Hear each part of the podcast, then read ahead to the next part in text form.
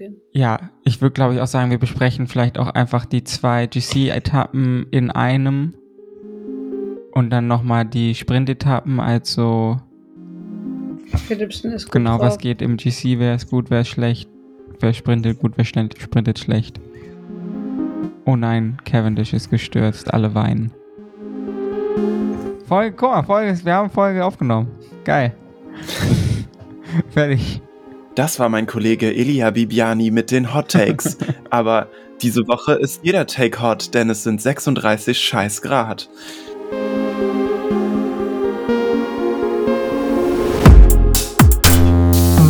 Herzlich willkommen zur 68. Folge, glaube ich, der Pulkit Wankers, einem Radsport-Podcast, in dem mir heute einfach, wie so häufig, eigentlich nichts Witziges eingefallen ist. Und deswegen begrüße ich mit großem Applaus den eventuell diesmal nicht ganz so verzögerten Brian. Hallo. Yes! Wow! Die ganz wunderbare Lena Hallo. und äh, Kilian. Hallo.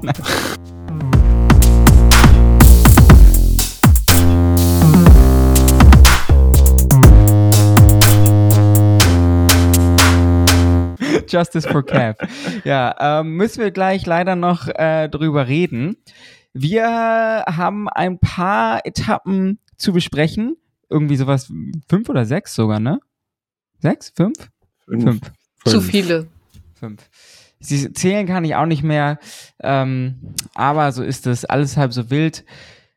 Und es ist ganz schön viel passiert. Wir versuchen uns mal wieder auf so circa 60 Minuten zu beschränken und würden deswegen ganz kurz abhandeln, dass nach der ersten Etappe, die Jasper Philipsen gewonnen hat, noch zwei weitere kamen, die er dann gewonnen hat. Ähm, äh, so, so kann man das, finde ich, ganz gut ausdrücken.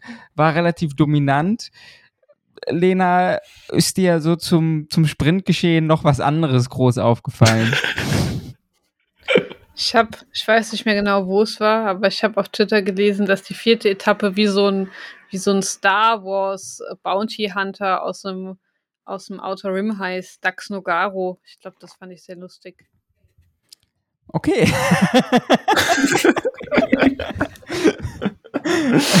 Ich meine, ja, will jemand was zu den Relegation, Sprint, Deviation Diskussionen sagen? Findet ihr, eine der Etappen hätte er aberkannt bekommen sollen? Findet ihr das Verhalten von Alpecin Fine grenzwertig? Grenzwertig okay, grenzwertig nicht okay? Wie sieht's aus, Kilian?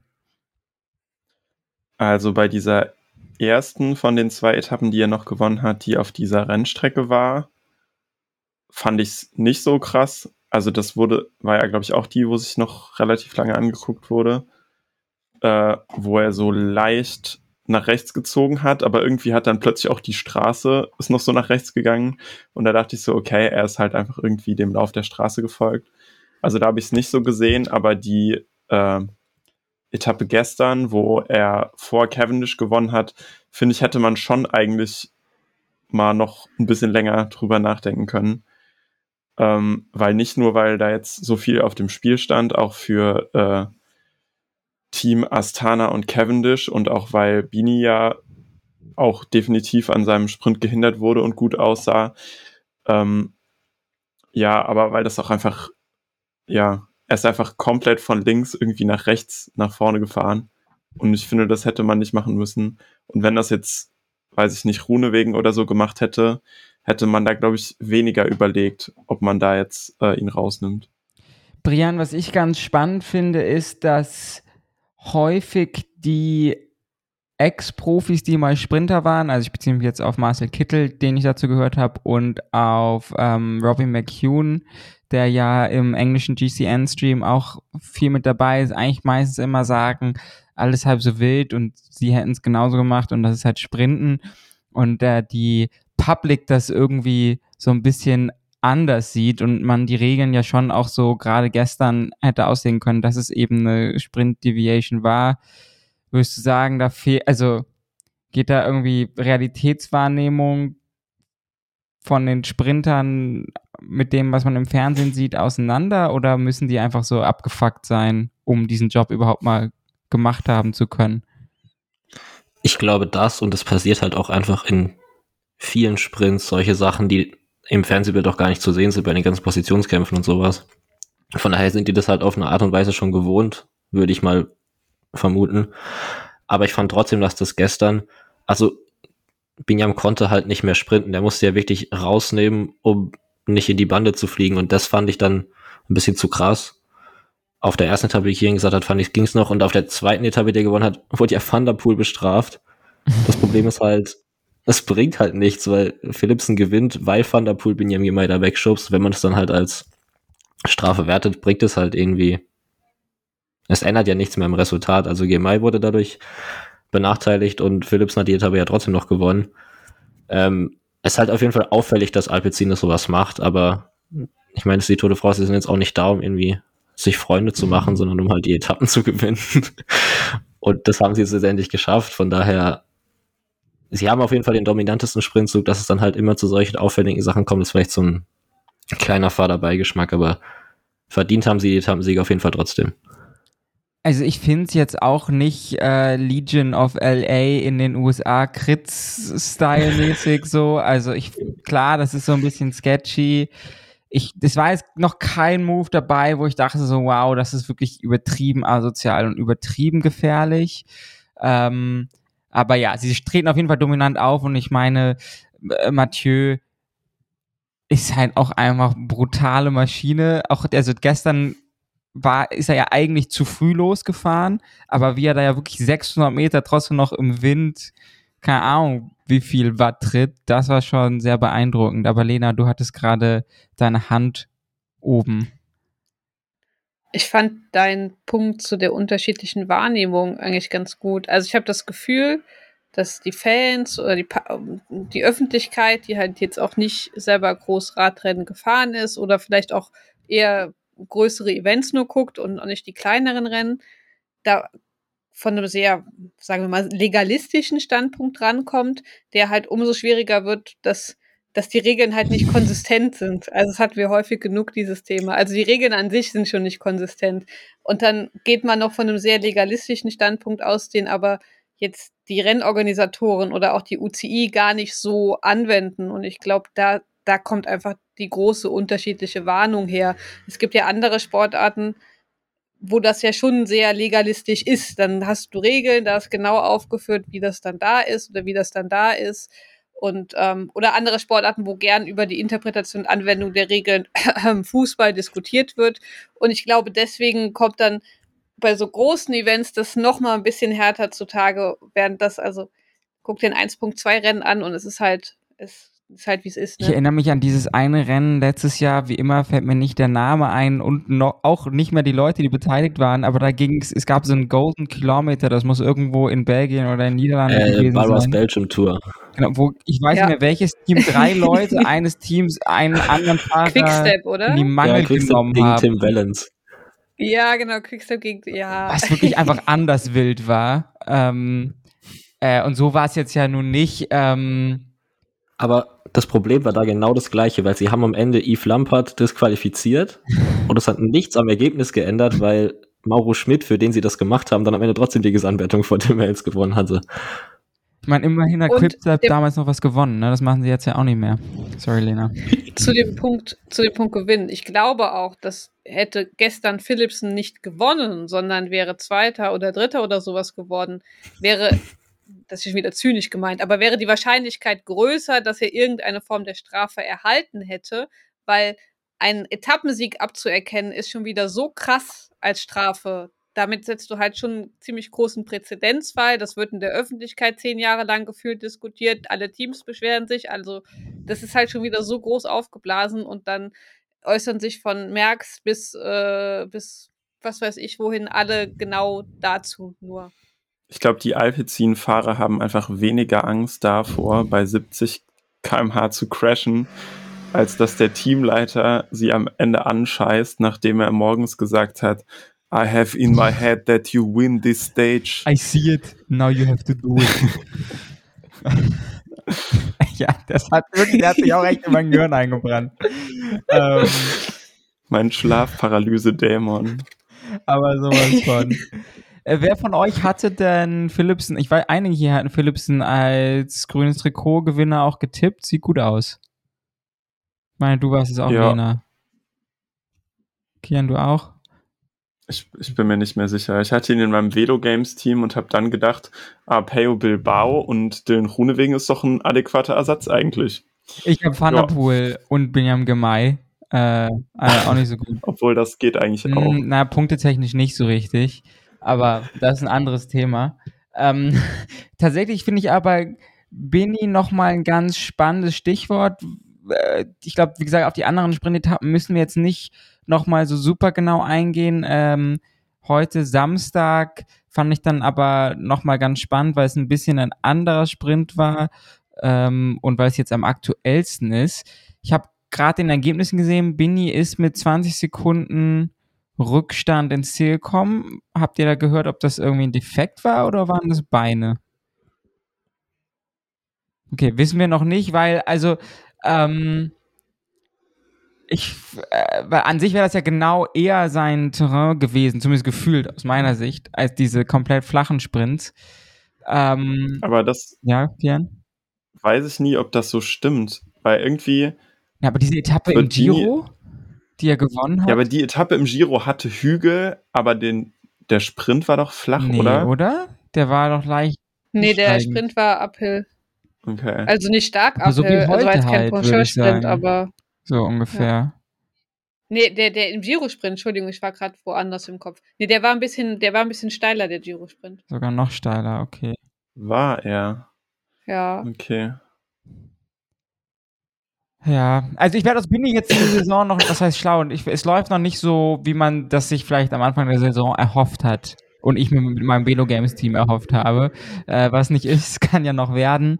Ähm, genau, und also wir hatten heute ein bisschen schwieriges Profil mit dann einem ansteigenden Finale, was dann eben nicht Philipsen gewinnt, sondern Mats Petersen mit einem, ey, der Sprint hat beim Zusehen wehgetan. Wirklich, das war so brutal, ähm, was für eine Gewalt Pedersen da sein Rad hochgeprügelt hat. Und äh, Pogacar hat auch richtig Bock, ist zum Schluss nur Zehnter geworden, aber der wollte auf jeden Fall mitspielen. Der wäre auch besser gewesen, wenn er nicht hinter Wout von Art gewesen wäre, der ähm, von Laporte ja angefahren wurde und Laporte hat dann irgendwie so richtig ruckartig rausgenommen und Van Art musste auch seinen Sprint erbrechen und Pogacar dahinter ist wirklich, also er hat die Hälfte seiner Geschwindigkeit oder sowas verloren, allein durch diesen Move und ist deshalb am Ende dann nur Zehnter geworden. Ich glaube, der hätte eine Chance irgendwie auf Top 5 gehabt, wenn das nicht so passiert wäre. Was schon wild ist, ne, wenn man sich anguckt, wer da sonst in den Top 5 ist. Und man muss sagen, Van Aert ist Dritter geworden, meine ich, ne? Ja. Ähm, und kam noch mit sehr, sehr viel Geschwindigkeit dann hinten raus. Ähm, also, ja, ob, also Petersen war schon absurd stark. Lena, wie siehst du das denn? Alpecin hat sich ja heute dann für Philipsen anstatt für Mathieu van der Poel entschieden.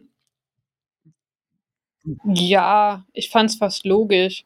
Also, Mathieu scheint noch nicht in der Form zu sein, wie wir ihn kennen, wie er alles in Grund und Boden fahren kann. Also wirkt auf jeden Fall in dieser ersten Woche Tour de France so. Und dann finde ich es tatsächlich auch, also ich fand es fast unerwartet, weil es, war ja auch die Gegend, wo sein Großvater ähm, gewohnt hat und so. Also ich habe echt gedacht, sie würden auf Mathieu gehen, aber das Team und Mathieu haben wohl selber entschieden, dass, dass äh, das Team wohl da größer steigt. Also fand ich jetzt nicht unglücklich. Äh, ich glaube, also unglücklich glaube ich auch nicht. Ich weiß auch nicht, ob Mathieu, also ist immer schwer zu sagen, ne, weil der Lead-Out war auch schon wieder brutal. So, äh, dann ist immer schwer zu sagen, was möglich gewesen wäre oder nicht. Ich meine, ein zweiter Platz ist immer noch ein sehr guter Platz und grünes Trikot und so weiter und so fort. Ich fand es einfach eine spannende. Aber zu Mathieu, ich bin tatsächlich gespannt, wie das halt in dieser Tour wird. Also Mathieu van der Poel und Grand Tours ist ja so eine eigene Geschichte. Und diese wirkt halt, ist halt so ganz anders als die bisherigen, die so gestartet sind. Deswegen bin ich gespannt, ob er, ob er vielleicht vorhat, irgendwie in Woche drei besser in Form zu sein und dann sein Glück zu probieren oder ob er einfach nur als Domestik Support Rider da ist. Also ich bin gespannt, was es wird. Also ich, mein Eindruck ist, dass er schon, oder er macht halt wieder so viel so Mathieu-Sachen. Er war ja auch, ich weiß nicht, auf welcher Etappe das wieder auf den, also er ist ja zwei, drei Mountain Stages, in einer war er noch in der Gruppe, bei, auf den anderen hat das versucht, wo ich mich immer frage, macht das, weil er einfach Bock hat, vorne zu fahren? Oder glaubt er wirklich, er kann diese Etappen gewinnen? Und eine Info, da weiß man immer nicht genau, wie, wie die, ob die jetzt ganz so stimmen oder nicht, die heute im englischen Stream auch verkündet wurde, war, dass Vanderpool wohl sehr wohl heute auf die Etappe gehen wollte, aber unser Freund Rothoft äh, die Ansage gemacht hat, nee, wir fahren für Philipsen.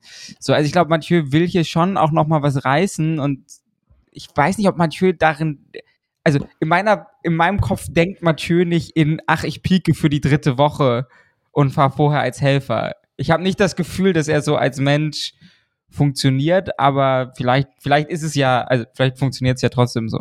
Man weiß es nicht. Es ist halt auch noch die WM direkt im Anschluss zur Tour. Das kommt halt auch noch mal hinzu. Also wie gesagt, ich bin gespannt, äh, was der Plan von Alpecin und von, von Van der Poel ist. Ein Thema, was ich jetzt hier noch mal schnell unterbringen muss, ist, in meiner Abwesenheit gab es auf Twitter anscheinend eine riesige Aufregung um diese Lidl Track Trikots. Und ich finde die sowas von in Ordnung.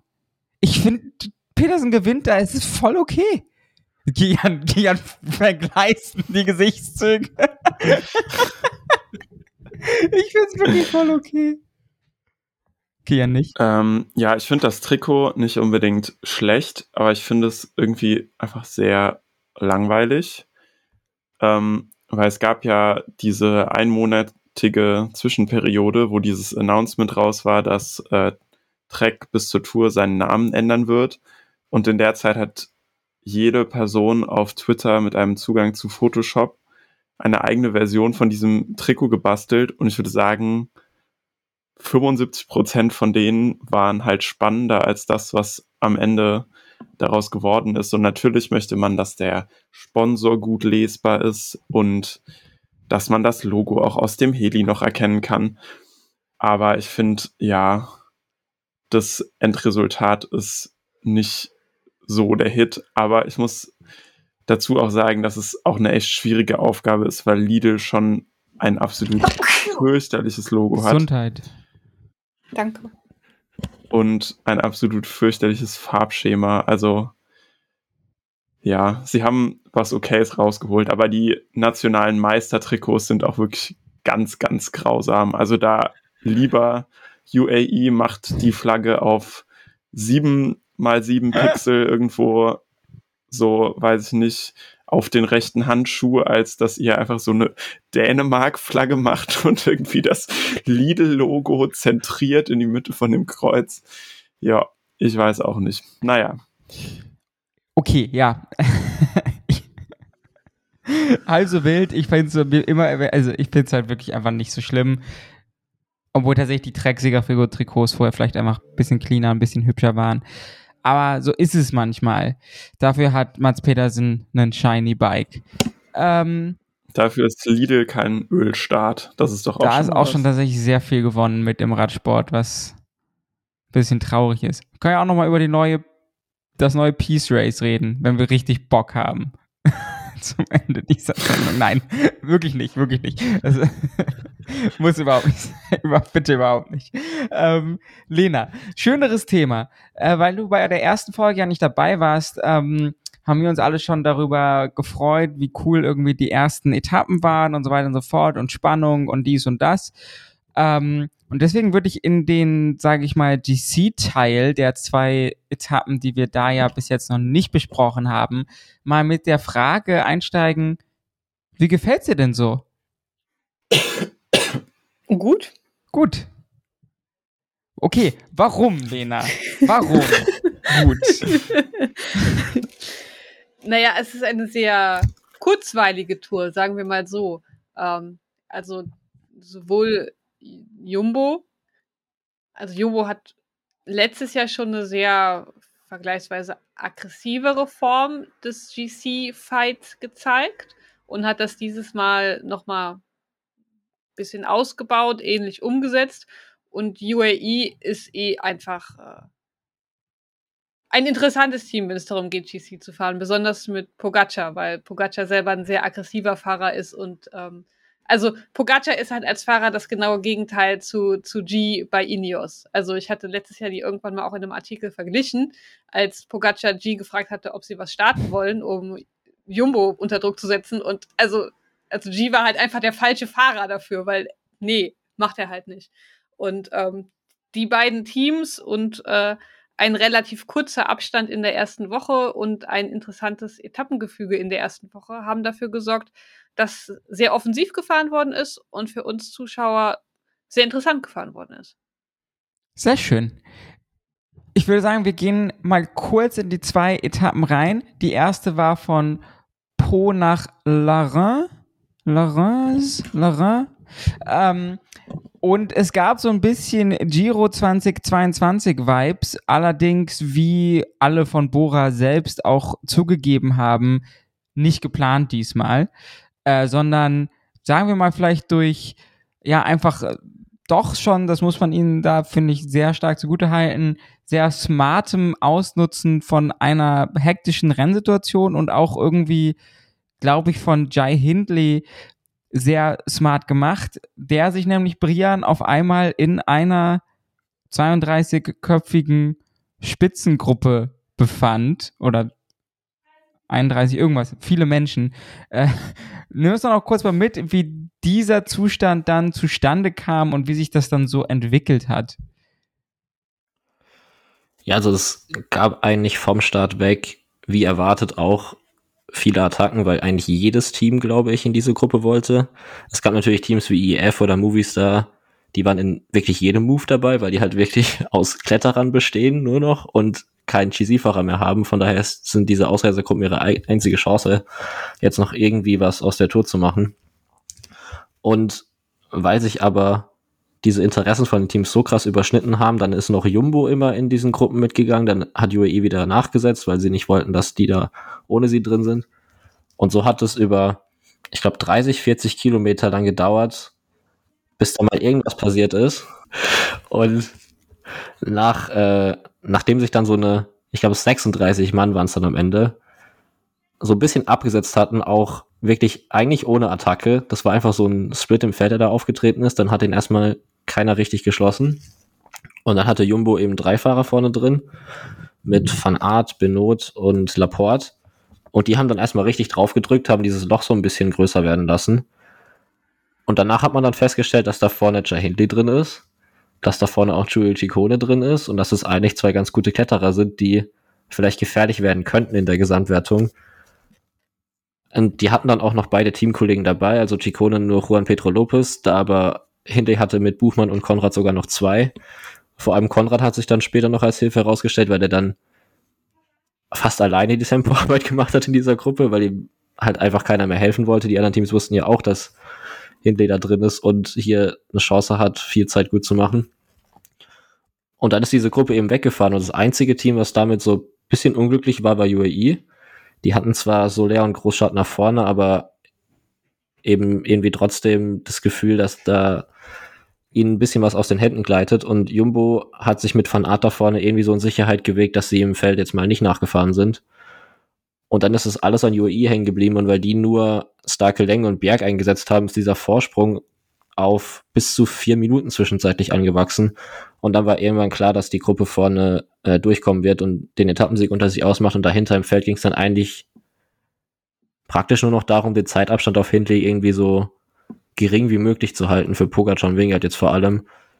Weil man wusste zwar, dass sie ein bisschen stärker sind, aber zwei, drei Minuten willst du halt einem Giro-Sieger trotzdem nicht geben, weil die werden dann doch schwer wieder aufzuholen. Naja, das haben wir ja dann später am Tag danach noch gesehen, dass so zwei, drei Minuten vielleicht doch ganz gut gehen.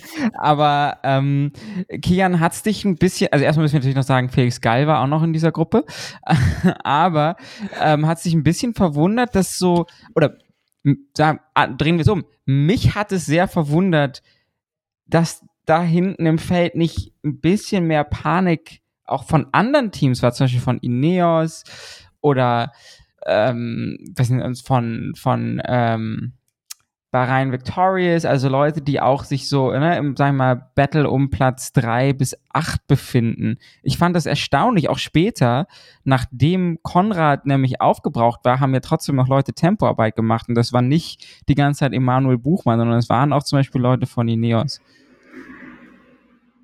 In der ja. Ausreißergruppe jetzt meinst du?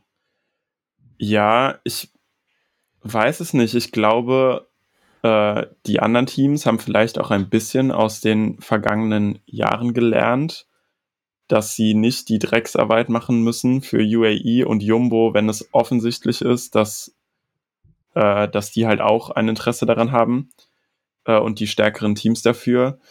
Äh, ich finde, ein Team, was halt in diese Kategorie fällt, wäre auch Age Dessert gewesen, die halt offensichtlich kein Interesse daran hatten, dass die Gruppe geholt wird, weil sie den vermeintlich oder einen der vermeintlich stärkeren Kletterer vorne drin haben. Ich glaube, Lidl Trek hatte die Option auf Etappensieg und musste jetzt deswegen fürs Kielmose nichts machen. Ähm, ja, ich glaube, die äh, das hätte sehr gut passieren können, dass äh, das, was du sagst, aber dadurch, dass die Gruppe so groß war ähm, und die Teams vielleicht auch eher sich ein bisschen zurücklehnen wollten und erstmal gucken, was UAE und so da machen, äh, sind sie dann vielleicht erstmal nicht mit äh, großer Vehemenz dann hinterhergegangen. Lena, wie war so dein Gefühl über die Etappe hinweg? Dachtest du die ganze Zeit sozusagen, Hindley kommt durch? Dachtest du, das wird nochmal zugefahren? Weil ich war mir die ganze Etappe über eigentlich überhaupt nicht sicher, was passiert. Mhm, solange nur UAE gefahren ist, ging ich schon davon aus, dass die Gruppe durchkommt. Also vor allem, als es so einen Abstand von vier Minuten hat. Und UAE musste halt auch aufsparen für die Berge. Also, was ich bei, also ich fand den Verlauf der Etappe kurios, aber auch wenig überraschend, weil es ist das passiert für UAE, was gefühlt während der Tour immer einmal passiert und dass ihnen die Ausreißergruppen flöten gehen. Also wir hatten das ja auch 2021. Das war ja, das war ja eine, das war eine meiner, ich glaube, das war mit meiner Lieblingsetappe 2021. Äh, Etappe 9 oder 11 oder 12 war das. Und da hatten wir genau dasselbe Spiel, wer alles in der Gruppe ist und dass UI die ganze Etappe fahren muss. Aber da gab es halt diesen entscheidenden Unterschied. Damals war Roglic schon gestürzt und man hatte halt nicht diesen großen Gegner, weil auch keiner wusste, wie stark Wingegor jetzt tatsächlich ist. Und naja, UAE hat halt diese Bürde auch angenommen, sagen wir jetzt mal. Die hätten ja auch sagen können, ja, okay, Hindley ist jetzt da vorne, schon unsere Aufgabe, aber Jumbo hatte halt, äh, du hättest, du hättest auch sagen können, es ist jetzt egal. Wir warten jetzt darauf, bis Jumbo sagt, bei sechs Minuten, wir helfen euch mit, das zuzufahren. Natürlich, natürlich ist es risikoreich. Also Radrennen ist natürlich risikoreich. Aber ja, Jumbo hatte Wout van Aert dort vorne, aber dann hätte man auch Jumbo unter Druck setzen können, okay, entscheiden wir uns jetzt dafür, dass Van Aert vielleicht die Etappe gewinnen kann, auch wenn der halt dezidiert als, das war nicht die Etappe für den, das darf, also anderes Thema. Aber ich fand es interessant, also von, von, von beiden Seiten, wie da gefahren worden ist. Ja, auf jeden Fall. Also, das finde ich so ein, eigentlich so ein Traum-Szenario für so eine Etappe, ne? Dass man diese permanente Spannung eigentlich drin hat, was jetzt passiert und sehr viele unterschiedliche Interessen und auch sehr unterschiedliche Ausgangsszenarien und irgendwie viel Taktik und ähm, wirklich seit, also eine, finde ich, der spannendsten und, und besten Etappen, die ich irgendwie so in meinem Gedächtnis habe, aber mein Gedächtnis ist auch nicht groß, von daher bedeutet es nicht so viel. Ähm, Kian, dann lass uns doch einmal vielleicht kurz äh, besprechen, wie vorne die Etappe ausging und dann können wir über dann nochmal das Battle hinten sprechen, denn Clement Berthet hat dann am letzten Berg noch richtig Rambazamba gemacht und Emanuel Buchmann abgehängt. Und dann hat Felix Gall ja. attackiert. Ich muss gerade nochmal überlegen, es waren ja drei Age de Fahrer drin. Es waren äh, Gall, Paripantre und äh, Berthet. Und Guy hatte schon relativ weit weg vom Ziel die, äh, diesen höchsten Berg, da die Bergwertung gewonnen und hat sich da, finde ich, auch ein bisschen sehr früh dafür abgesetzt, dass er halt äh, scheinbar kein Interesse hatte, ab da solo zu fahren. Ähm, aber hatte wahrscheinlich dann auch Angst vor äh, dem Sprint von Chicone.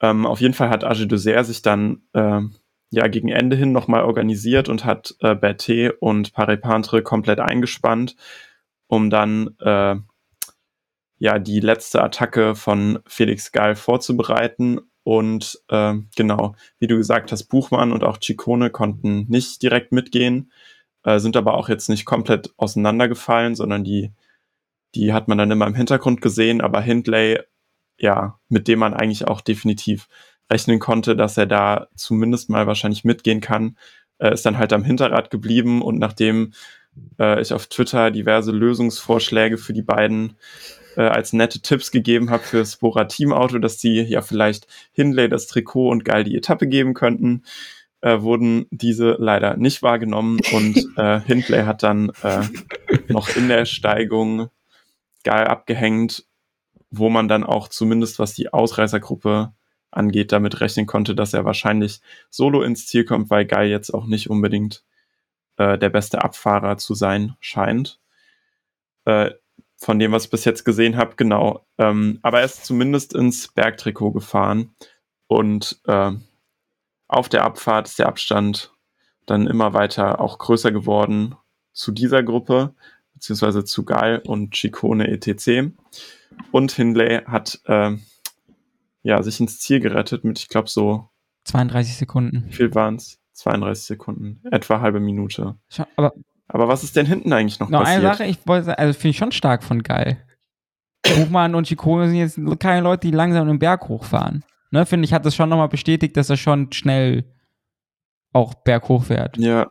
ja, ich finde, ich finde, Geil hat seine, seine Tour de Swiss Form scheinbar relativ konstant gehalten. Und ich finde, er hat diese, äh, diese Tour so von dem, finde ich, was es den Anschein ergibt, so ein bisschen die Chicone Rolle in anderen Grand Tours, dass du eigentlich einer der besten Kletterer bist, aber dadurch, dass du halt vom Abstand und so nicht auf GC gehst, denke ich und hoffe ich, dass er auf jeden Fall nochmal äh, bei irgendeiner von diesen Bergetappen sich einen Etappensieg holen kann und vielleicht auch das gepunktete Trikot. Also es sieht auf jeden Fall danach aus, als ob er das könnte. Lena, was hat Wingegaard dann hinten gemacht? ja, also Wingegaard war an dem Tag in bestechender Form. Anders kann man das äh, auch nicht schon wieder. Bei Lena ist gerade Großeinsatz. So, achso, Lena hat sich gemutet. ah, okay. Lena kann gerade kurz nicht wegen, äh, ja, wegen Sirenen, wie ihr gerade gehört habt. Ähm, ja, okay, dann übergebe ich an dich, Brian. Ähm, Jonas Wingard war gut. Wie gut war? Ähm, so gut, dass er besser war als alle anderen. also, wir haben in den Anstieg reingefahren, ist wie den ganzen Tag über eigentlich UAE. Und die haben aber ähm, weil, was wir ja schon angesprochen haben, sie haben ihre Helfer auch in dem Teil davor schon krass aufgebraucht. Deshalb waren dann am Ende nur noch Maika so wirklich übrig. Der ist dann auch einen relativ langen Pull gefahren, bis dann irgendwann Jumbo entschieden hat oder Wingard entschieden hat, dass seine Beine gut sind. Und dann hat er mal Sepp Kuss nach vorne geschickt. Und er hat diese Favoritengruppe innerhalb von einer Minute von, weiß nicht, 20 Fahrern auf fünf Fahrer oder so reduziert gehabt. Und da waren dann nur noch Pogacar, Wingegaard, und Carlos Rodriguez zum Anfang dabei. Und als dann Wingard seine Attacke gestartet hat, war nur noch Pogacar dabei, da war auch Carlos Rodriguez schon weg. Und der hat sie dann einfach absetzen können. Das, Pogacar hatte keine Chance, da überhaupt irgendwie mitzuhalten, was bei einem Antritt von Wingard außergewöhnlich ist, weil Pogacar den Punch normalerweise dafür hat. Und dann hat er sich auf handgestoppte mal wieder 37 Sekunden abgesetzt bis zur Kuppe und war dann auch in der Abfahrt einfach viel, viel schneller als Pogacar. Also man hat es, man hat es wirklich auch schon fast im Fernsehbild sehen können, dass Wingard da viel schneller runtergefahren ist und Pogacar dann irgendwann auch aufgehört, sozusagen selbst all out zu fahren, sondern hat auf die Gruppe gewartet, dahinter mit Adam Yates und ist dann mit der am Ende ins Ziel gekommen, hat aber eine Minute sieben oder so verloren gehabt dann am Ende auf Wingegaard. Von daher war das schon eine erste größere Niederlage. Kann man schon so sagen eigentlich.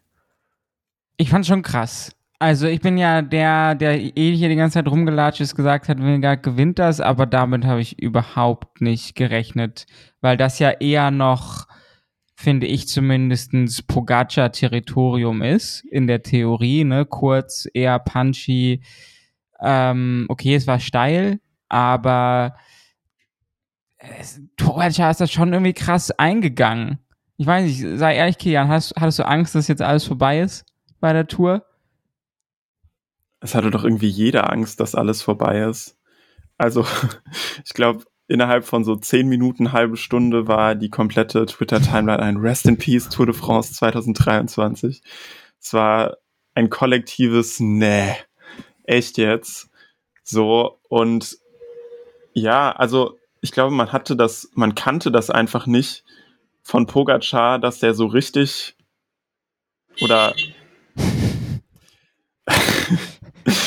ja, außer im letzten Jahr bei der Tour de France auf diesen steilen und langen und Höhenmeter-Etappen kennt man das einfach nicht von Pogacar, dass der einfach widerstandslos so das Hinterrad gehen lässt und einfach gar nicht probiert dran zu bleiben. Und das sah schon irgendwie sehr nach Resignation aus. Und rückblickend kann man vielleicht sagen, vielleicht war es smart, weil er sich nicht komplett kaputt gefahren hat und irgendwie versucht hat, dran zu bleiben, wenn er nicht so einen guten Tag hatte. Ähm, aber ja, im Ziel von der Etappe auf jeden Fall ganz, ganz großes 1 zu 0 an Jumbo und Wingegaard für die Gesamtwertung von der Tour.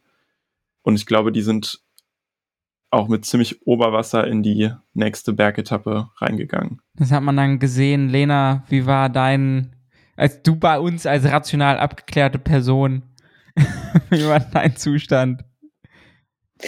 Ich habe die Etappe im Real Life verfolgt, weil, also beide Etappen tatsächlich, beide großen GC-Etappen, weil ich relativ viel und lang arbeiten musste an den Tagen. Deswegen habe ich das auch gar nicht so über Twitter mitbekommen und so weiter und war mehr so, äh, aber ich fand es auch schon krass. Also ich hätte nicht gedacht, dass Pogacar am Marie Blanc so viel verlieren würde. Nicht so viel. Also selbst wenn er irgendwie einen schlechten Tag, also hätte ich ernsthaft wirklich nicht gedacht. An einem, an, an, am nächsten Tag hätte ich mir es eher vorstellen können, aber nicht an, an dem Tag. Ähm, ja, war schon krass. Aber was ich noch mal hinzu, nach dem Marie Blanc kam ja noch ein, noch ein Flachstück tatsächlich. Und dann kam der nächste Berg. Und äh, gewisse Kommentatoren haben Wout van Art gefühlt die ganze Etappe angezählt, mehr als angezählt gehabt. Und sie haben halt offensichtlich die Taktik vom Granon letztes Jahr gemacht, dass halt Wout wartet und das Flachstück wieder fährt. Und also ich finde den Wout-Dialog in bestimmten Punkten ein bisschen unfair, diese Tour de France. Das möchte ich gerne noch anmerken. Das ist ja, finde ich, jetzt bei der nächsten Etappe auch nochmal spannend. Da können wir jetzt ja direkt weiter raufgehen, ne? Die Tourmalet-Etappe und dann, Gott, wie hieß der Anstieg ins Ziel? Der erste. Cotteret oder so. Erste ähm, Mountaintop-Finish dieser Tour. Äh, Tourmalet ist schon ein dicker Berg, irgendwie 17 Kilometer, 7,8 Prozent auf whatever, 2400 Höhenmeter oder so ähm, vorher auch schon der Col du Aspin. Und ähm, ja, ich glaube, oder es ist, denke ich, inzwischen, oder es war relativ offensichtlich, Jumbo ist mit dem Plan in diese Etappe gegangen zu, okay, wir beenden diese Tour de France jetzt. Ich glaube wirklich, das war so ein bisschen ihr Ansatz. Pogacar ist gerade schwach.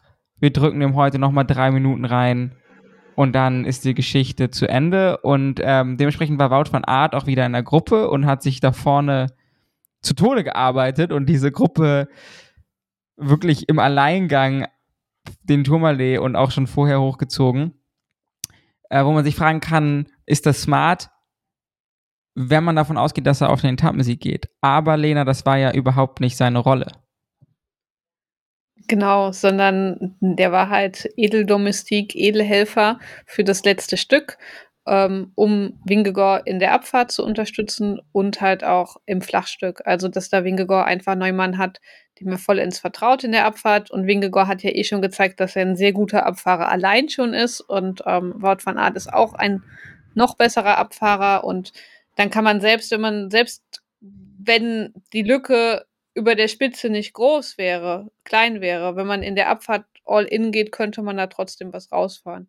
Also ich fand das schon gut gemacht und letztes Jahr haben sie es ja auch so gemacht, dass sie Wout praktisch früh mit in die Gruppe geschickt haben bei der Granon-Etappe und damit er dann halt genau diese Rolle wieder erfüllt. Und auch später, was war die zweite Etappe? Nicht Granon, sondern wo Wout dann quasi Pogacar droppt. Ja, in den Pyrenäen. Ähm, Dritte Woche. Ja, Name fällt mir gerade nicht ein. Otakam. Aber ja, also sozusagen ein Otakam. Stimmt ein, ein bewährtes Mittel von Jumbo, äh, was dann natürlich erstmal komisch aussieht. Und deswegen muss Wout da aber auch draufdrücken, weil es bringt ihnen nichts, wenn Wout halt ne, ähm, äh, mit 15 Kilometern to go am Tourmalet eingeholt wird, die Gruppe, ne? Sondern Wout muss halt vor der Favoritengruppe drüber kommen. Deswegen muss er halt auch schnell fahren. So, ähm, Kian, hast du die Etappe geguckt? Ja, du hast so eingeatmet, als würdest du was sagen. Ich kann dir auch noch eine Frage stellen. Ach so, nee. Okay. Ich, ja, ich habe die Etappe auf jeden Fall auch geguckt. Sehr schön. Ähm, Hindley ist ja im gelben Trikot gestartet. Alle haben sich happy gefreut. Von, ich fand, also ich finde Hindley wirklich ein super Typ. Ich mag den so gerne. Ich weiß, das ist irgendwie so ein, irgendwie so ein Lebemann. Ähm, hat, hat die ganze Zeit viel gegrinst und dann ähm, ist Jumbo den Tourmalet relativ schnell hochgefahren. Wie war, kannst du dich noch daran erinnern, wie du dachtest du vor der Etappe so, ja, Hinley ist jetzt erstmal ein paar Tage in Gelb. Dachtest du, Hinley ist tatsächlich jetzt, spielt eine Rolle um den Toursieg? Weil ich glaube schon, dass das teilweise eine Meinung war, die irgendwie vorherrschte? Also, dass er um den Toursieg mitfährt, habe ich ehrlich gesagt nicht gedacht. Und ich glaube, das liegt auch einfach daran, äh, dass er nicht so viel Abstand aus dieser Etappe am Vortag mitnehmen konnte. Es sah ja noch relativ kurz vorm Ziel so aus, als ob das wesentlich mehr wird. Und dann kam am Ende dieser komplett gestörte Wingegaard-Angriff, der dann noch bis in die, äh, bis zur ehemaligen Ausreißergruppe nach vorne gefahren ist. Und ich meine, nicht mal eine Minute auf Wingegaard musste man sich, glaube ich, keine Riesenillusionen machen, dass er da jetzt bis zum vorletzten Tag oder so im gelben Trikot bleibt. Ähm, andererseits habe ich aber auch nicht mit diesem äh, Jumbo äh, Special SWAT-Team gerechnet, das von dem drittletzten Berg irgendwie Tempo fährt und versucht, äh, ja, komplett den Deckel auf die Tour zu machen.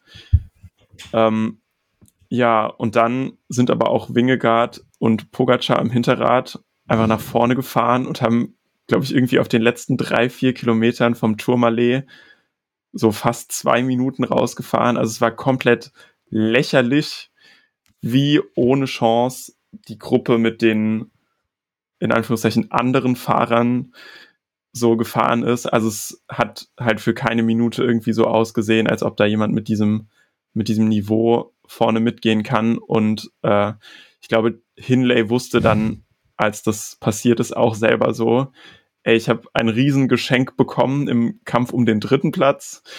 So, aber ja, also die zwei sind, wenn da nichts schief geht, einfach in einer anderen Liga. So, und wir hatten ja diese Tours, wo Leute in der äh, Ausreißergruppe Zeit geschenkt bekommen haben und die dann vorne geblieben sind, aber das waren halt so fünf, sechs Minuten oder so. Und das hatte er halt einfach nicht. Ja. Und äh, ja, ich glaube, er kann sich einfach freuen äh, im Kampf um den dritten Platz, weil da sieht es sehr gut für ihn aus. Er hat da auch im Nachgang wieder ein sehr sympathisches Interview gegeben. Ähm, aber ja. Brian, hast du denn, also wir haben jetzt die Etappe noch nicht zu Ende besprochen, das können wir gleich mal machen. Hattest du zu dem Zeitpunkt schon das Gefühl, Jumbo übernimmt sich eventuell ein bisschen? Oder gingst du noch davon aus, dass Pogacar irgendwann aufgeht? Weil eigentlich an sich war das Mm. ja Wingegaard, ne? Wenn man jetzt sagt, okay, was sind auf 2400 Meter hoher, langer Berg, glaubst du, Jumbo ist davon ausgegangen, sie droppen Wingegaard am Tourmalet? Ich glaube ja, weil dann hätte das mit Wout van Aert noch viel mehr Sinn gemacht. Und man hat dann auch gesehen, dass Wingegaard in der Abfahrt noch versucht hat, zum Anfang Pogacar abzuhängen, bevor sie bei Van Aert waren. Er hat es auch, ich finde, fast geschafft, aber Pogacar hat es dann irgendwie noch geschafft, dran zu bleiben. Und als er dann bei Wout van Aert dran waren, wurde das Ganze noch ein bisschen sicherer für Pogacar auch. Und dann war ich mir aber trotzdem noch ein bisschen sicher, dass Wingegaard ihn am letzten Anstieg abstellt, weil da gab es ja noch mal diese drei, vier Kilometer, die auch 10% hatten, bis so 1,5 Kilometer vom Ziel. Und die Attacke von Wingegaard kam dann ja auch. Die hat halt bloß genauso wenig gebracht wie am Tourmalet. Und Pogacar war da wieder direkt dran. Der hatte auch nicht eine Lücke aufgehen lassen dabei, sondern der ist wirklich direkt am Hinterrad geblieben. Und dann hatte ich so langsam das Gefühl, dass äh, Pogacar doch den Etappensieg holen kann. Bei einem Sprint ist er auf jeden Fall stärker. Das wissen wir. Und dass er dann selbst noch attackiert hat, wenn ich das spoilern darf. Ich ähm, denke, wir können, es wissen eh alle. Also, dass er dann selbst attackiert und auch so früh vergleichsweise attackiert, damit habe ich nicht mehr gerechnet, aber diese Attacke war halt so brutal, dass auch Wingegaard wie Pogacar am Tag davor eigentlich wirklich keine Anstalten gemacht hat, da direkt nachzukommen. Und der Abstand war dann ja aber erstmal so relativ stabil, fand ich. Bei, ich glaube, in der Grafik waren es 5, 6 Sekunden. Ich weiß nicht, ob ich dieser Grafik vertrauen will, weil die ist ein bisschen rumgesprungen die ganze Zeit. Aber er sah auch auf der Straße so aus, als ob er in dem steilen Teil eigentlich nicht viel größer geworden ist erstmal und dann im flachen, im abflachenden Teil zum Ziel hin hat Pogacar eben so viele Sekunden nochmal abgenommen, dass es am Ende über 20 wurden. Ich glaube 24 sind ins Ziel gekommen, dadurch die Bonussekunde dann 28 Sekunden verloren gehabt. Ähm, dass er da halt wieder fast die Hälfte von dem Abstand am Tag davor wieder gut gefahren hat. Und jetzt ist dann doch wieder dieses Gefühl von einer Art von Gleichgewicht da zwischen den beiden, die wir vom Tag davor auf jeden Fall nicht hatten. Und Jumbo ja augenscheinlicherweise auch überhaupt nicht so hatte, weil sonst hätten sie diesen riesigen Angriff nicht gestartet, glaube ich, in der ersten Woche schon. Ja, ich habe heute so ein Video gesehen, was ich an dem Tag gar nicht mitbekommen hatte, dass Jumbo scheinbar im Teamradio Ah, ja. irgendwie gesagt hat, äh, dass irgendwie, ah ja, Pogacar ist noch an deinem Hinterrad, aber der ist safe richtig fertig, gleich bringst du es zu Ende oder so. Und äh, dann war das so zusammengeschnitten mit der Attacke von Pogacar am Ende. Das war ziemlich Kurzer, lustig. kur kurzer Einschnitt.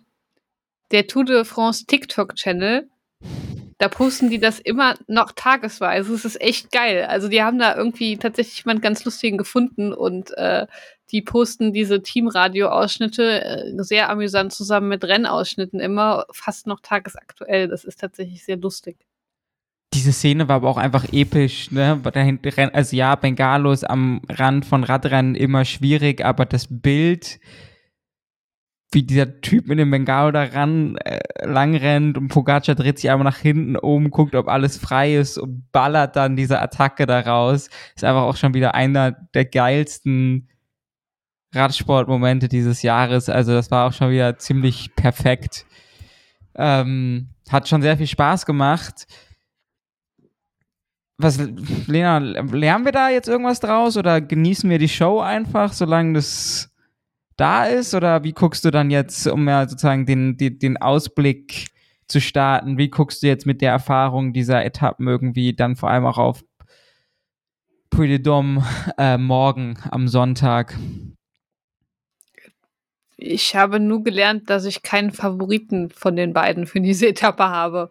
Also, das ist das Einzige, was ich aus der Woche eins bisher rausziehen kann, dass ich es nicht ansatzweise, also ich kann mir genauso gut vorstellen, dass Winkegaard äh, morgen nochmal Hardcore Pogacar droppt oder vielleicht sie beieinander bleiben oder das, also ich kann da genau gar nichts sagen. Ja, die sensible äh, Aussage an dieser Stelle, würde ich sagen. Also, ich glaube, man muss wirklich sagen, ne? Ich, ich, Also, ich, Ich hätte jetzt, ich hätte jetzt Pogacar Standem oder sowas machen können. Oh, ich sehe das voll, Pogacar fährt dann los und uh, aber ja, es wäre dann doch irgendwie auch gelogen gewesen. Morgen gewinnt ja auch Felix Gall aus der Ausreißergruppe. Ich, ich bin dafür, dass Felix gewinnt. Also. Ja, ich könnte es mir auch vorstellen, aber kommt halt drauf an. Also ich glaube, sie sollten ihn, ihn in die Gruppe schicken und mit O'Connor aus dem Feld probieren. Und ich wüsste, außer Chicone und vielleicht Skjelmose niemanden, der mit in die Gruppe gelassen werden würde, der das gegen ihn gewinnt. Emanuel Buchmann. ich glaube, also, ne. ich glaube, Emo Buchmann wird wirklich irgendwann noch mal in die Gruppe gehen, aber zum Beispiel Thibaut Pinot. Ähm, oh zum ja. Beispiel gibt es auch noch, oder äh, obwohl Bilbao ist wahrscheinlich. Aber findest du, die sahen diese Tour bis jetzt stärker aus am Berg? Äh, nein, nein. Vielleicht, vielleicht geht Bernal in die Gruppe. Aber ja, an sich sah, Mhm. sah Felix Gall bisschen, äh, auf jeden Fall stärker aus bei dieser Tour de France, aber es gibt schon noch ein paar Kandidaten, die theoretisch schnell berghoch fahren können für die Gruppe. morgen. Ich sehe da, ich sehe am Felix Geil-Plan ein Problem. Tadej und Jonas machen zu viel Rabatz und am Ende werden alle wieder eingeholt. Ja, das ist halt, das könnte ich mir auch vorstellen. Aber ich, ich glaube, wenn er in die Gruppe geht, dann sind und die Gruppe durchkommt, hat er sehr gute Chancen. Ähm, äh, Brian, wollen wir vielleicht noch mal kurz über die Menschen äh, hinter ähm, Pogacar und Wingegaard sprechen? Äh, da hat sich zum Beispiel Carlos Rodriguez jetzt äh, hervorgetan, sowie die beiden Yates-Brüder. Äh, Hinley war dann auch, also ja, Hinley wurde gedroppt am Tourmalet und hat da auch keine Schnitte gesehen, aber war dann ähm, hinterher noch relativ stark, obwohl Carlos Rodriguez da die ganze Zeit berghoch gefahren ist, meine ich. Ähm, bei dem letzten Anstieg dessen Namen ich schon wieder vergessen habe. Ansonsten finde ich, sind ganz viele ziemlich anonym geblieben. Also sowohl Gaudu als auch Bade, die fahren jetzt nicht langsam, aber ein bisschen hinterher schon, oder? Ja, also im Vergleich zu Pogacar und Vingegaard fahren die halt alle hinterher, aber ich finde, dieses Feld um Platz drei ist irgendwie doch noch ziemlich eng zusammen. Also die sind in irgendwelchen Konstellationen auch immer in Gruppen vertreten. Da kommen eigentlich nie welche einzeln an, sondern am Tag davor ist diese Pogacar-Gruppe, da waren ja fast alle Podiumskandidaten drin, außer O'Connor, Landa und Bilbao. Das waren eigentlich so die einzigen drei, die da Zeit verloren haben. Jetzt an dem Tag sah Landa auch wieder echt schlecht aus. Also ich finde, dieses Bahrain-Duo aus Landa und Bilbao ist wirklich nicht auf dem Niveau, auf dem wir sie schon gesehen haben. Und Lena, du bist doch schon ins hinterletzte Dorf gezogen. Was ist denn da los? Ja, wir haben halt eine große Feuerwehr. Sorry, Brian. äh, Landa, Landa hat ja heute auch nochmal 47 Sekunden verloren, von daher bin ich mir da echt nicht mehr sicher, ob der nochmal in den Kampf ums Podium eingreifen kann. Also wir haben noch diese schweren Etappen 13 bis 17, wo schon nochmal viel möglich ist, aber ich glaube an auf eigentlich fast nicht ne? mehr. Also, das ist schon viel Zeit. Da muss Hinley schon richtig cracken. Ja, vor allem das Problem ist, da müssten halt auch die anderen alle cracken. Und das, das ist das große Problem, was ich da sehe. Ähm, und dahinter eben, du hast ja gerade angesprochen, ich glaube, Rodriguez kam in einer Gruppe rein mit Hindley und Simon Yates. Mhm. Ähm, und dann ein paar Sekunden später kam dann Adam Yates, Bade und Godu und so weiter. Und Rodriguez sieht, finde ich, von den Leuten zusammen mit Hindley fast schon am stärksten aus seinen Anstiegen. Ineos ist ja auch ab dem Tal dann komplett von vorne gefahren im Feld. Also die haben erstmal Emanuel Buchmann fahren lassen, was jetzt im Hinblick darauf Zeit auf äh, Wenger zurückzuholen vielleicht nicht die allerbeste Entscheidung war, aber darum ging es ihnen dann wahrscheinlich auch nicht mehr. und sind dann eben an dem Schlussanstieg eingestiegen und haben dann das Tempo im Feld gemacht, woraus ich zumindest ableite, dass sich Rodriguez echt gut gefühlt haben muss und dass sie ihn auch jetzt aufs Podium fahren wollen. Weil sonst würden sie da jetzt nicht Bernal, Castroviejo und so opfern. Äh, Und dann hat er ja auch attackiert und wir haben jetzt nicht viel von denen dahinter gesehen, weil sich die Regie verständlicherweise sehr auf vorne fokussiert hat, aber dass er sich dann eben mit äh, Hindley und Simon Yates absetzen konnte, finde ich schon stark und auch ein bisschen überraschend, auch wenn ich mit ihm so als GZ Top 5 Kandidat gerechnet habe, finde ich es trotzdem irgendwie krass, dass er so Leute wie Bardet oder Adam Yates jetzt abgehängt hat und denen so ein bisschen Zeit drückt. Ja, und bei Godu und bei dem bin ich mir noch nicht ganz sicher. Ich kann mir halt wirklich auch vorstellen, dass die auf diesen Etappen 13 bis 17 nochmal Zeit auf die anderen rausfahren können, weil das auch attackierfreudige Fahrer sind, die dann eben mal was rausholen. Wir haben auch bei Bardet gesehen, der hat am Turm mal die angegriffen, hat so 20 Sekunden Vorsprung rausgefahren wurde dann aber auch in der Abfahrt wieder zugefahren, was ja ein bisschen logisch war, ehrlicherweise. Also ich habe diese Attacke nicht so ganz verstanden. Aber, der macht das ständig. Ja, manchmal macht. ja, das war ein bisschen, war ein bisschen merkwürdig, aber er hat zumindest mal gezeigt, dass er da besseren Kletterern gehört da vorne. Cool. Dafür dann gedroppt am letzten Climb, wo es keine Abfahrt mehr gibt. Das macht alles ganz viel Sinn.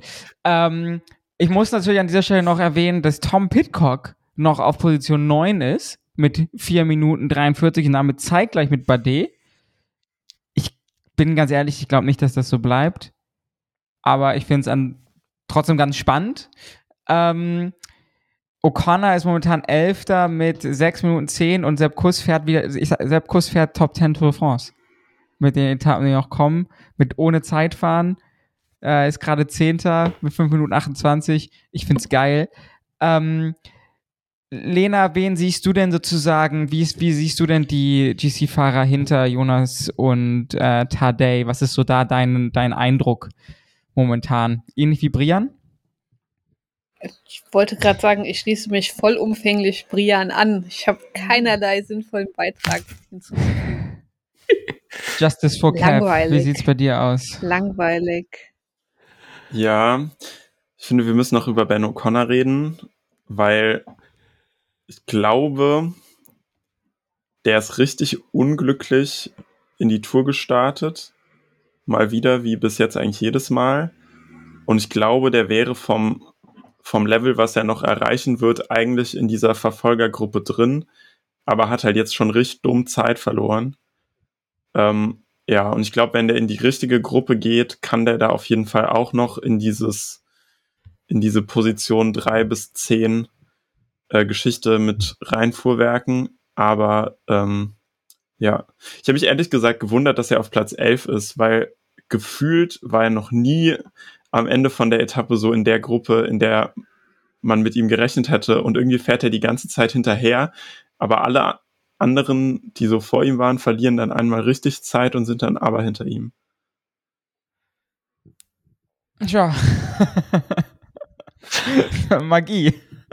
Der magische Ben O'Connor. ähm.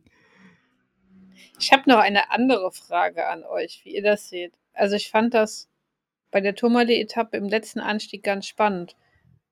Da konnte Kwiatkowski ja nochmal zurückkommen und einen Teil mithalten. Und da war ja offensichtlich, dass das Tempo nicht ganz so krass ist, wie wir es vielleicht denken könnten, weil Querto ist ein cooler Fahrer, auch einer meiner Lieblinge, aber aber nicht so krass.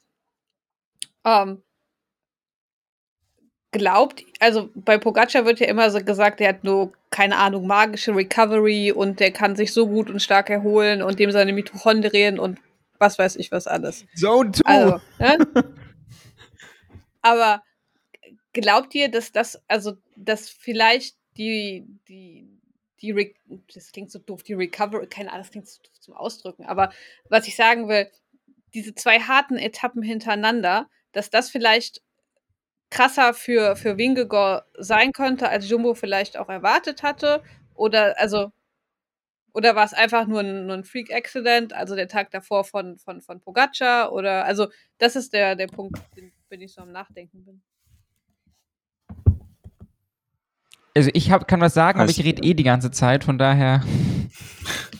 Also, ich glaube, an dem speziellen Tag hat Jumbo Wingegaard auf jeden Fall schon überschätzt, weil der sah, finde ich, auch ab dem Moment, wo Pogacar attackiert hat, sah er auch nicht gut aus. Und alleine, dass er dann am Ende auf diesem Flachstück auch noch so viel Zeit verliert auf Pogacar, der wiederum auch nicht so aussah, als ob er jetzt äh, den größten Spaß seines Lebens hat wie sonst.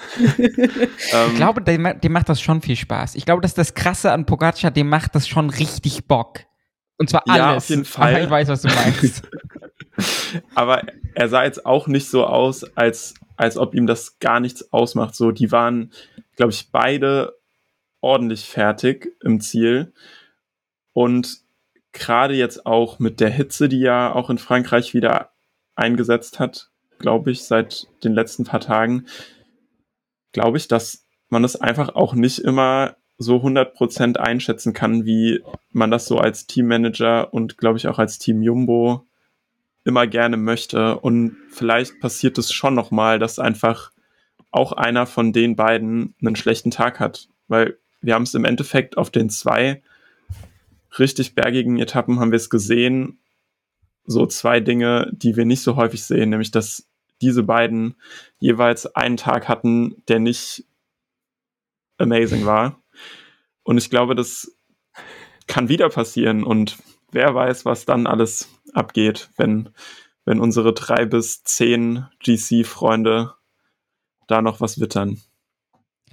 Ich habe so ein bisschen das Gefühl, es ist so, Jumbo ist das passiert, was Pogacar an, in der Grand-Etappe passiert ist, aber sie haben es sich selber eingebrockt, ne? Weil klar, das ist, ist, sie fahren berghoch nicht so schnell wie im Flachen, aber Pogacar konnte halt am Tourmalet als auch dann am Schlussanstieg die ganze Zeit am Hinterrad sein. Das ist ein psychologischer und auch ein physiologischer ähm, Vorteil und äh, ja, ich glaube, jo also Jonas Wingard war einfach guckt in dem Moment. Der ist den Schlussanstieg zwei Sekunden langsamer hochgefahren als die Hinley, Rodriguez, Simon Yates Gruppe. Und Pogacar war dann dementsprechend 25 Sekunden schneller als die oder whatever.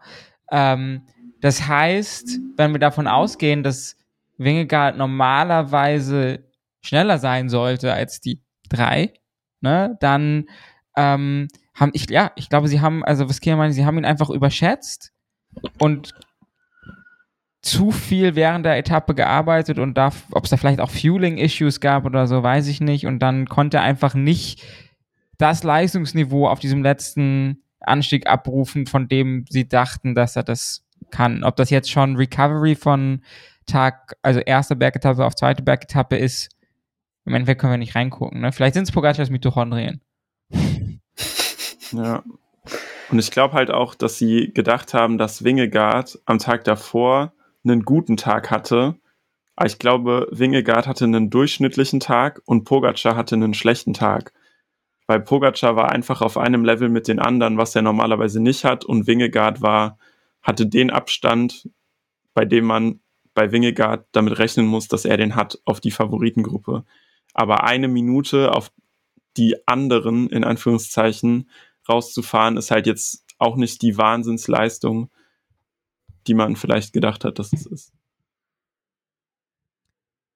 Es bleibt alles Gott sei Dank sehr spannend. Ich bin sehr, sehr happy weiterhin mit dieser Tour de France. Es macht sehr, sehr, sehr viel Spaß. De Dom haben wir schon besprochen. Ich habe gerade noch mal ganz schnell durch die zweite Woche geklickt. Es wird sehr hügelig bis bergig, eigentlich keine Sprintetappe in der zweiten Woche, wenn ich es richtig sehe. Von daher können wir uns das, ähm, also haben wir auf jeden Fall, ich habe auf jeden Fall weiterhin sehr viel Bock. Ich würde sagen, wir ersparen uns jetzt hier aber eine höchst detaillierte Preview und sagen einfach, wir lassen es auf uns zukommen. Ich würde euch natürlich aber trotzdem noch die Möglichkeit geben, an dieser Stelle Dinge loszuwerden, die ihr unbedingt loswerden möchtet. Shoutout an Tobias Johannessen. Und zwar einmal dafür, dass er Dritter gewonnen ist auf der Etappe und dann zum Zweiten, dass er einen Bergsprint gegen Ruben Guerrero gewinnt, obwohl der ihn zweimal versucht vom Rad zu boxen.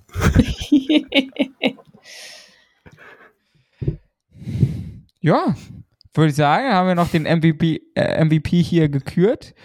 Und, ähm, oh, und äh, Rest in Peace GC Raid von Steff Krass, der heute leider mit oh. einem Sturz ausscheiden musste. Und wir wissen, glaube ich, auch noch nicht, wie schwer es ist. Sah nicht gut aus. Und Rest Gute Besserung. In Peace, Cavendish äh, Merckx-Rekordeinstellung.